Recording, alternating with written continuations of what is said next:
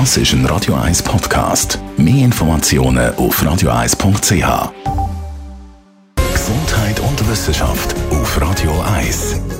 Was machen Lotto-Millionäre eigentlich mit ihrem Geld? Fragen wir heute. Die Frage dürfte sich der ein oder andere heute am Morgen auch wieder stellen, nachdem ja bekannt worden ist, dass ein Glückspilz im Kanton Zürich den Euro Millions Jackpot knackt hat mit 157 Millionen Franken.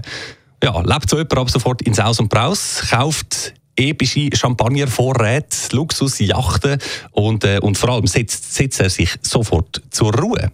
Tendenziell eher nein, sagt eine Studie, die vor wenigen Jahren an der Oxford University gemacht worden ist.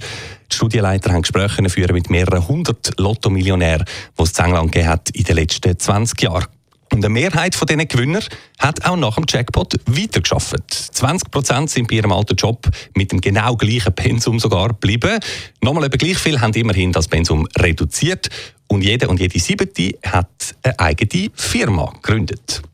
Autos und Häuser die sind allerdings sehr beliebt. Nur 18 Prozent der befragten Gewinner sind nach dem Geldsagen am alten Ort geblieben, wo sie gewohnt haben. Der ganze Rest, also über 80 Prozent, hat sich ein neues Heim gepostet. Punkt neues Auto ist der Anteil sogar noch ein bisschen grösser.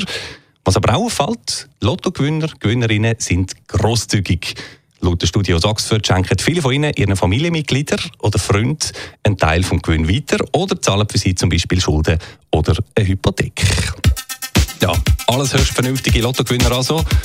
Oder sollte Das ist ein Radio 1 Podcast. Mehr Informationen auf radio1.ch.